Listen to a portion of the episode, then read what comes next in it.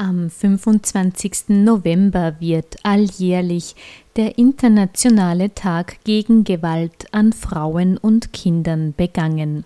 Dieser Tag wurde im Jahr 1999 von den Vereinten Nationen zum Gedenk- und Aktionstag zur Bekämpfung von Diskriminierung und jeder Form von Gewalt gegenüber Frauen ausgerufen. Er geht zurück in Erinnerung an einen Vorfall in Mittelamerika, bei dem in den 1960er Jahren drei Bürgerrechtskämpferinnen aufgrund ihres frauenpolitischen Engagements brutal ermordet wurden. Der 25. November wird dazu genutzt, um die internationale Öffentlichkeit für das Thema Gewalt an Frauen zu sensibilisieren denn weltweit ist Gewalt an Frauen die häufigste Menschenrechtsverletzung. In Oberösterreich finden im Zeitraum vom 25. November bis zum 10. Dezember jährlich die 16 Tage gegen Gewalt an Frauen statt. Im Rahmen dieser Kampagne werden Veranstaltungen und Workshops rund um das Thema angeboten. Unter dem Titel Opferschutz braucht Täterarbeit initiierten Neustadt Oberösterreich gemeinsam mit dem Gewaltschutzzentrum Oberösterreich, den Oberösterreichischen Frauenhäusern und dem Frauenbüro Linz am 25. November eine Fachveranstaltung. Experten und Expertinnen aus Justiz, Sozialarbeit, Polizei und NGOs diskutierten dort, wie Opferschutz durch Täterarbeit wirksamer gestaltet werden kann. Hören Sie im folgenden Beitrag Ausschnitte aus den Impulsreferaten und der Diskussion, die im Zuge der Veranstaltung geführt wurde.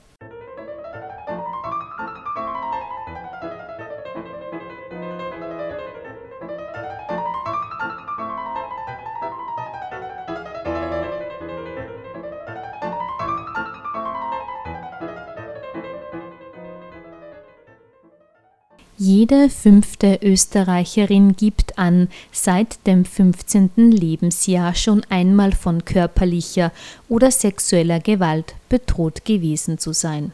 EU-weit ist die Zahl noch höher. Laut der Studie Violence Against Women ist europaweit sogar jede dritte Frau von Gewalt betroffen.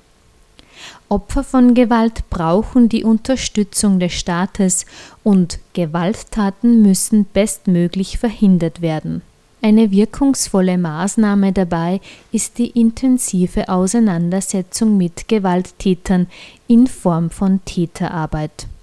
Darunter versteht man psychosoziale Arbeit mit gewalttätigen und potenziell gewalttätigen Menschen im Sinne einer Verhaltensänderung zur Prävention und zum Schutz potenzieller Opfer. Sie wird üblicherweise von speziell geschulten Psychotherapeuten, Psychiatern, Psychologen, Lebensberatern und Sozialarbeitern durchgeführt. Margarete Rackel, Geschäftsführerin des Frauenhaus Linz über Täterarbeit und zur aktuellen Situation in den oberösterreichischen Frauenhäusern. Die Arbeit mit dem Täter oder mit Tätern dient dem Opferschutz. Aus frauenpolitischer Sicht ist Täterarbeit eine wichtige Präventionsmaßnahme mit dem Hauptziel Schutz und Sicherheit für die Opfer. Gewalttätige Männer sind nicht selten Wiederholungstäter. Sie hinterlassen oft mehrere Opfer. Die konkrete Arbeit mit ihnen kann bedeuten, dass weitere Gewalt und weitere Opfer verhindert werden. Wir erleben es in unserer täglichen Arbeit immer wieder, dass verschiedene Frauen eines gleichen Täters bei uns um Unterstützung und um Schutz ansuchen. Eine sehr unbefriedigende Situation.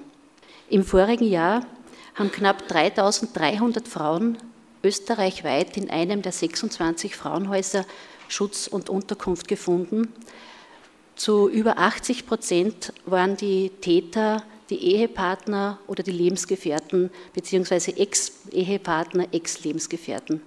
Zu etwa 20 Prozent waren die Täter aus dem übrigen familiären Umfeld, Eltern, Kinder oder überhaupt mehrere Personen. Mit den Müttern kommen auch Kinder ins Frauenhaus. Deswegen verstehen sich Frauenhäuser auch als Kinderschutzhäuser. Der überwiegende Teil der Kinder ist unter zehn Jahren, überhaupt mehr als die Hälfte unter sechs Jahren. Kinder sind bei häuslicher Gewalt immer mit betroffen, unabhängig davon, ob sie selbst Opfer von Gewalt wurden oder ob sie die Misshandlungen an der Mutter miterleben mussten. Beides hat schwerwiegende Auswirkungen auf die Gesundheit der Kinder. Deswegen wird auch in den Frauenhäusern der Arbeit mit den Kindern eine ganz große Bedeutung geschenkt. Mit der Installation der Interventionsstellen bzw. der Gewaltschutzzentren Ende der 90er Jahre wurde mehrfach gedacht, dass sich die Frauenhäuser unter Umständen erübrigen, zumindest nicht mehr so wichtig sein werden. Äh, das hat sich nicht bestätigt.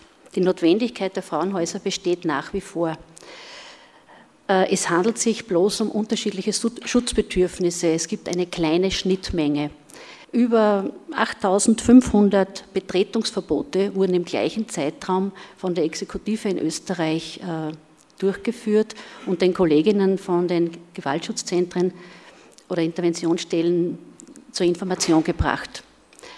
Während bei all diesen äh, Betretungsverboten die Polizei von vornherein mit im Boot ist, schaut es bei den Frauenhäusern anders aus.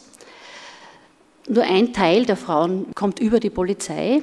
Der überwiegende Teil kommt über die Polizei im Zusammenhang entweder mit erhöhtem Schutzbedürfnis trotz Wegweisung oder da vor Ort eine klassische Streitschlichtung gemacht wurde und die Frau mit, meist mit den Kindern ins Frauenhaus gebracht wurde. Der überwiegende Teil der der Klientinnen äh, kommt über Vermittlung anderer Sozialeinrichtungen, über Ämter, über Freunde, Bekannte, über medizinische Einrichtungen und nicht zuletzt auch aus eigenem Zutun, dass sie schon vor einiger Zeit die, äh, den Schutz und die Sicherheit eines Frauenhauses brauchten und erneut benötigen. Auch wenn wir wissen, dass die Dunkelziffer gerade im Bereich bei Gewalt der, im sozialen Nahraum eine sehr, sehr hohe ist, so belegen ja schon die Zahlen, die äh, vom Frauenhaus und von Gewaltschutzzentren betreut werden, dass das keine Randgruppenerscheinung ist, sondern dass Gewalt gegen Frauen äh, massive, große Menschenrechtsverletzung darstellt. In etwa ein Viertel aller Frauen, die in einem Frauenhaus in Österreich aufgenommen werden, erstatten eine Anzeige. Das ist, äh, horcht sich noch nicht, noch nicht viel an, es ist doch jedoch wesentlich mehr als vor kurzem in einer europäischen Studie der Grundrechtsagentur festgestellt wurde. Dort wurden 42.000 Frauen europaweit in 28 EU-Staaten äh, interviewt und nur 15 Prozent gaben an, die Polizei involviert zu haben. 85 Prozent hatten keinen Kontakt zur Polizei. Diesen geringen Anzeigen folgt auch eine geringe Verurteilungsrate, auch weil die Zahl der Einstellungen massiv steigt. Laut einer Untersuchung von Birgit Haller äh, werden im, Bereich der bei uns häufigen Delikte, gefährliche Drohung, Körperverletzung, 50 bis über 60 Prozent der Fälle eingestellt.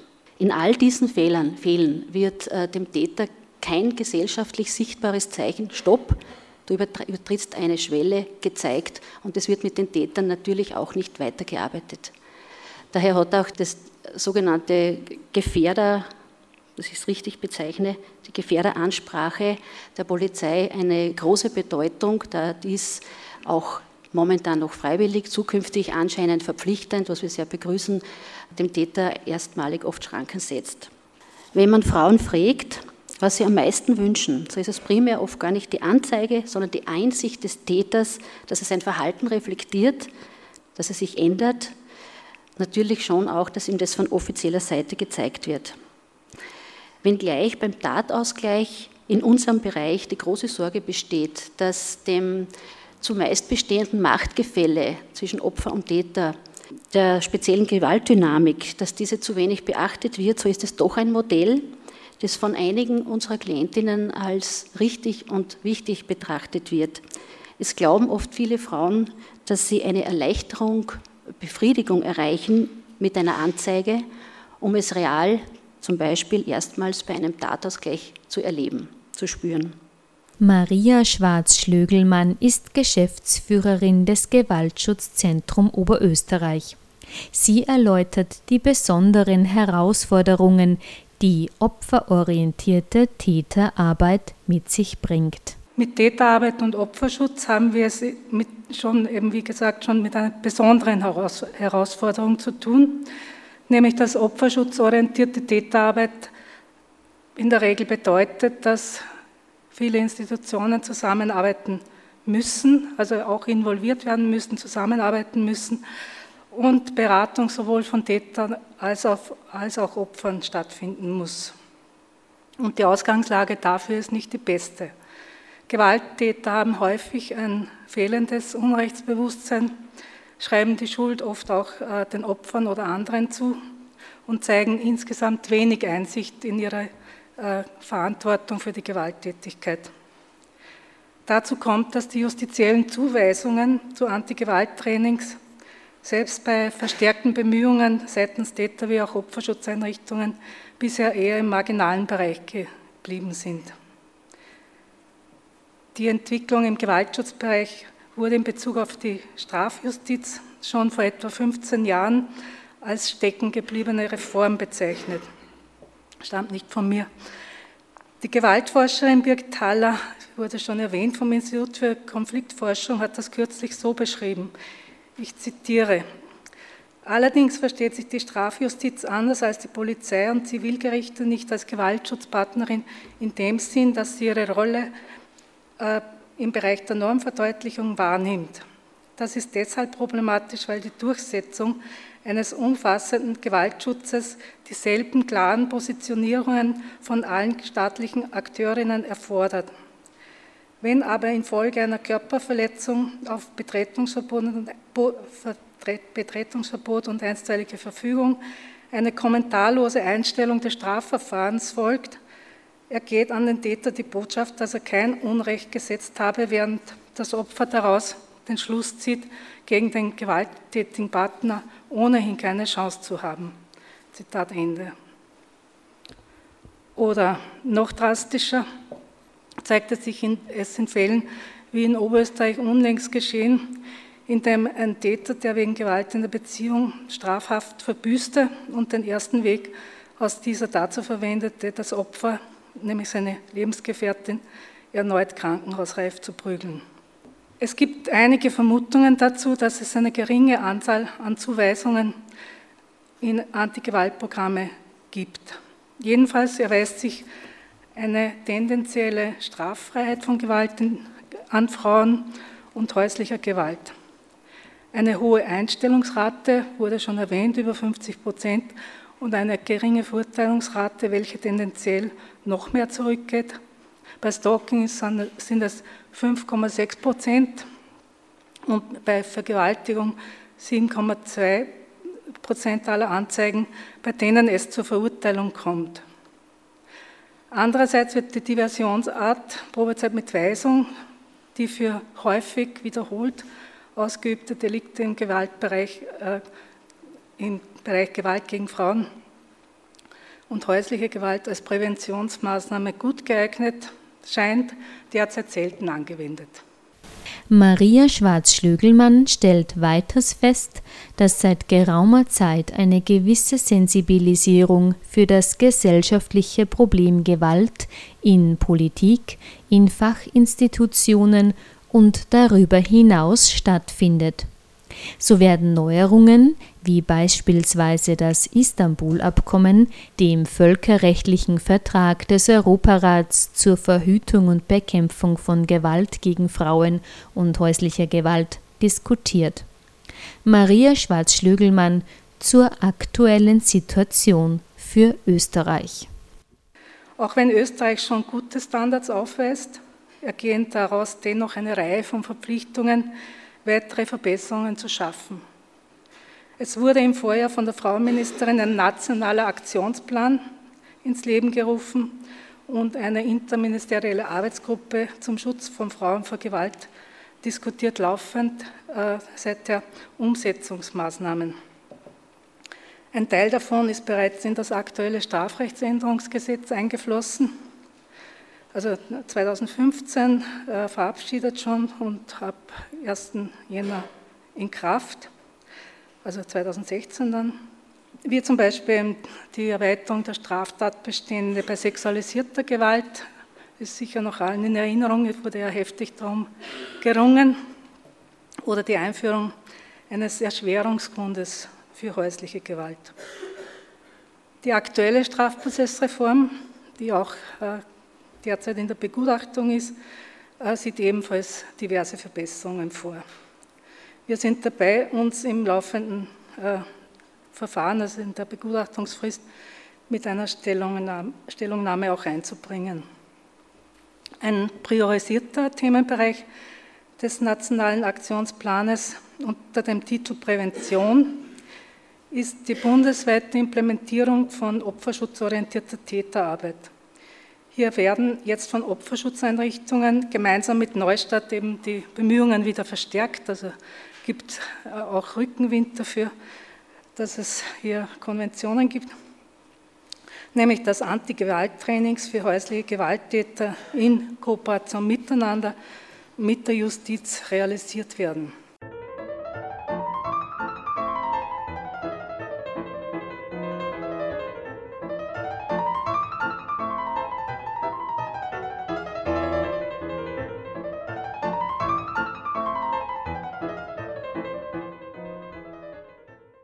Zur Veranstaltung Opferschutz braucht Täterarbeit war als Gastreferent aus Deutschland Steffen Burger eingeladen. Er ist Fortbildungsleiter der Deutschen Bundesarbeitsgemeinschaft Täterarbeit häuslicher Gewalt und brachte in seinem Impulsvortrag seine Erfahrungen aus dem Bereich der opferschutzorientierten Täterarbeit bei häuslicher Gewalt ein. Wie schon zuvor die Leiterin des Gewaltschutzzentrums Oberösterreich betonte auch Steffen Burger die Wichtigkeit der guten Zusammenarbeit der unterschiedlichen Institutionen, damit Täterarbeit wirksam werden kann. Er bezieht sich dabei auf Studien des amerikanischen Forschers Edward Gondolf. Gondolf hat 2002 und 2012 in seinen großen Studien in Amerika festgestellt, wenn wir das, das Phänomen häusliche Gewalt betrachten und vor allem, wenn wir äh, die Täterarbeit bei häuslicher Gewalt betrachten, dann gelten diese drei Worte des System Matters. Es ist eigentlich weniger wichtig, wie ein Programm ausgestaltet ist, wie inhaltlich mit den Menschen gearbeitet wird. Viel, viel wichtiger für die Wirksamkeit von Täterarbeit im Bereich häusliche Gewalt ist das, was wir heute tun, dass das stattfindet, dass es ein gutes System gibt, äh, in dem alle Akteure in dem Bereich häusliche Gewalt miteinander reden, voneinander wissen, in der Lage sind, auch die Perspektive des jeweils anderen einzunehmen, Informationen austauschen und auch Verständnis für die Nöte und die Bedarfe und aber auch die Wünsche der jeweils anderen zu haben. Das heißt, er hat festgestellt in einer vierjährigen Langzeitstudie, die entscheidend für die Wirksamkeit von Täterarbeit ist, dass sie gut eingebunden ist in ein Netzwerk von Hilfs-, Sanktions-, Unterstützungs-, Betreuungs- oder sonstigen Maßnahmen von Opferschutz, Justiz, Polizei, Familienhilfe, Gemeinwesen, Gesundheitswesen. Ein zentrales Stichwort im Bereich Täterarbeit bei häuslicher Gewalt ist für Steffen Burger die Verantwortungsübernahme. Was diese Begrifflichkeit im Kontext der Täterarbeit umfasst, erklärt er im Folgenden. Viele verstehen, glaube ich, und das ist auch richtig, unter Verantwortungsübernahme für die Tat, dass jemand zu der Tat steht, sich also bekennt, diese Tat begangen zu haben und sich auch der Folgen bewusst ist. Wenn wir von Verantwortungsübernahme sprechen, meinen wir aber noch was anderes. Der Bereich häusliche Gewalt, da hatten wir gestern in einer kleinen Veranstaltung bei Neustart intensiv drüber gesprochen. Es gibt so einige ganz, ganz spezifische Punkte für den Bereich häusliche Gewalt. Und ein, der für mich äh, wirklich herausragende ist, dass ich keinen anderen Bereich kenne, wo die Neigung so stark ist, dass die Verantwortung für die Tat an den anderen abgegeben wird. Das heißt, das hören wir immer von unseren Klienten. Meine Frau ist dafür verantwortlich, dass ich sie geschlagen habe. Und das kriegt man nicht in einem Gespräch hin, so eine Einstellung zu verändern. Dafür braucht es wirklich lange Zeit und auch wirklich gute Interventionen. Denn, wie vor allem die Kolleginnen aus dem Opferschutz wissen, neigen natürlich auch Frauen manchmal dazu, auch weil es ihnen einfach lange suggeriert wird. Wenn du dich anders verhalten würdest, oder wenn ich mich anders verhalten würde als Frau, dann wäre er vielleicht nicht gewalttätig. Da gibt es also eine Neigung dazu, die Verantwortung auch auf sich zu nehmen. Und übrigens Kinder, die davon betroffen sind, Kinder, die also Eltern haben, zwischen denen Gewalt stattfindet, übernehmen diese Verantwortung genauso häufig. Kinder denken sehr häufig, ich müsste braver sein, dann müssten sich meine Eltern nicht streiten, dann müsste der Papa nicht die Mama schlagen. Deshalb ist es so unglaublich wichtig, dass der Täter nicht nur sich zu seiner Tat und den Folgen bekennt, sondern wirklich begreift, dass er eine Entscheidung hat, dass er die Möglichkeit zu einer Entscheidung hat und dass es eine Entscheidung ist, Gewalt anzuwenden und dass es seine Entscheidung ist. Auf alles, was die Frau tut oder nicht tut oder wie sie es tut, hätte er die Möglichkeit, anders zu reagieren. Und selbst wenn sie ihn noch so provoziert oder in die Enge treibt oder sonst was, er hätte die Möglichkeit, anders zu reagieren und hat auch die Pflicht, anders zu reagieren, außer gewalttätig. Es fehlen den Menschen aber häufig einfach die Ressourcen. Sie haben es nicht gelernt, sie hatten nicht die richtigen Vorbilder und ähm, sie haben wahrscheinlich einfach auch zum großen Teil ganz einfach äh, wenig Selbstreflexionsvermögen äh, äh, und sehr, sehr stark wirkende Abwehrmechanismen. Gewaltfreiheit ist das Oberziel, das man in der Arbeit mit Tätern erreichen möchte. Es ist jedoch ein hehres Ziel, welches meist in einem langfristigen Prozess, bestehend aus vielen einzelnen Schritten und Unterzielen, erreicht werden kann. Wir können dann äh, erfolgreich an der Gewaltfreiheit einer Person arbeiten, wenn es ihr gelingt, mehr Verantwortung zu übernehmen für das, was sie tut, eine verbesserte Selbstwahrnehmung zu haben, mehr Empathie für die anderen Menschen, für das Opfer, für die Kinder und wenn sie die Fähigkeit entwickeln, die Perspektiven der, der anderen zu übernehmen. Wenn sie über andere Konfliktlösungsstrategien verfügen als die der Ignoranz oder der Eskalation, und wenn sie allgemein ihre Beziehungsfähigkeit äh, schulen. Ich denke, ähm, hier wird es auch ein bisschen deutlicher, wie möchte ich mit jemandem daran arbeiten, dass er gewaltfrei wird, ist eher schwierig, aber ich kann relativ gut mit jemandem daran arbeiten, mehr Selbstwahrnehmung zu erlangen oder mehr Empathiefähigkeit zu erlangen oder mehr äh, Verantwortung für das, was ich tue, zu übernehmen. Täterarbeit ist ein wesentlicher Beitrag zum Opferschutz. Noch ist die Arbeit mit Tätern bei Gewaltdelikten im Vergleich zur Bewährungshilfe bei Sexualdelikten noch nicht verpflichtend. Maria Pirker, Leiterin des Zentralbereiches Sozialarbeit von Neustadt, auf die Frage, ob ein Zwang zur Täterarbeit kontraproduktiv sein könnte.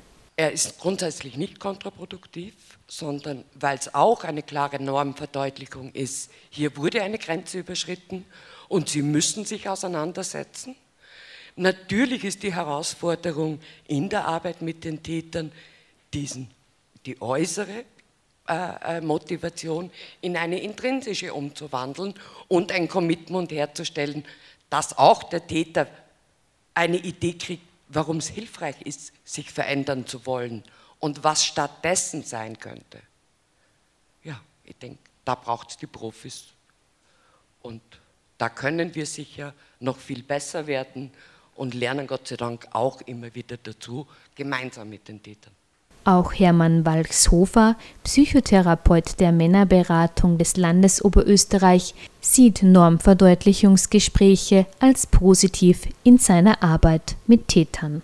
ich erlebe es auch sehr häufig äh, aufgrund auch meiner Konfrontationsarbeit, dass Männer angesprochen werden wollen auf ihr Problem. Nicht auf der Opferseite, sondern auf der Täterseite, dass sie das sehr, sehr erleichtert, ja, wenn schon ein gewisses Vertrauen geschaffen ist. So ist eine. Aber die erste Bekanntschaft kriegen Sie mit der Polizei meistens. Also da schätze ich sehr diese Normverdeutlichungsgespräch, dieses Wort hat man wirklich, also das, wir lachen manchmal drüber, aber das, das trifft es genau. Und dort wollen sie auch angesprochen werden.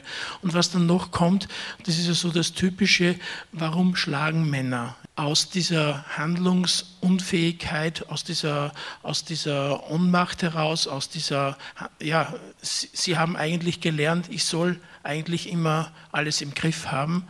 Und in dem Moment, wo ich zuschlage, habe ich vermeintlich das Gefühl, oder nicht nur vermeintlich, sondern im Moment auch das Gefühl, ich kann wieder was tun. Und das kann man sehr gut nützen in der Arbeit, indem man sie dort konfrontiert, indem man ihnen sagt, du kannst was tun dafür, ja? indem du das und das machst, ja? indem du dorthin gehst, indem du vielleicht auch zu einem Normverdeutlichungsgespräch gehen musst ja? und so weiter. Ich habe nichts gegen Weisungen, ja? aber äh, für mich ist, ist es vielleicht dann, mein Job ist ein anderer als wie das zu kontrollieren. Und ich glaube, das beruht einfach äh, ganz viel auf dieser Konfrontations-Vertrauensebene und sie sind sehr bereit, auch den Schaden dann wieder gut zu machen. Also ich kenne das auch, dass äh, manche das nicht einsehen und so weiter, aber von denen haben wir heute viel geredet und ich möchte nicht, dass das so das Übergewicht kriegt, auch wenn es vielleicht von den Zahlen her so scheint. Aber ich begegne tagtäglich wirklich Männer, die zu mir kommen, sicher sind die schon weiter. Ja? Also vielleicht müssen wir von denen reden, die so vom Übergang sind, ja, also wo es eine Begleitung bräuchte oder eine Brücke bräuchte. Sie haben was gemacht und da muss ich sagen, da haben wir ein tolles Angebot, äh, das weiß die Polizei. Äh, wir haben jeden Tag Journaldienst bei uns in der Männerberatung, wo weggewiesene Männer sofort einen Termin kriegen die Möglichkeit haben. Und das wäre so eine Brücke, aber da gäbe es noch wahrscheinlich mehr zum Tun und das ist auch wieder Ressourcengeschichte, wobei da die Polizei schon tolle Arbeit leistet, auch in dieser Risikoeinschätzung und im Erstkontakt. Da passiert ja ganz viel. Ja. Wie kommt er dann? Was hat er da für Erlebnis gehabt? Da erzählt man oft, ich habe einen tollen Polizisten gehabt, endlich habe ich auch was sagen dürfen ja, und so weiter. Also da ist viel Schulung, glaube ich, nur notwendig, aber auch schon passiert. Täterarbeit kann Opferschutz sein, wenn Verhaltensmuster durchbrochen werden und damit Wiederholungstäter aufgehalten werden oder Rückfallsquoten sinken. Die Arbeit mit Tätern birgt aber auch Risiken mit sich. Auf diese geht Steffen Burger abschließend noch in seinen Ausführungen zur Täterarbeit ein.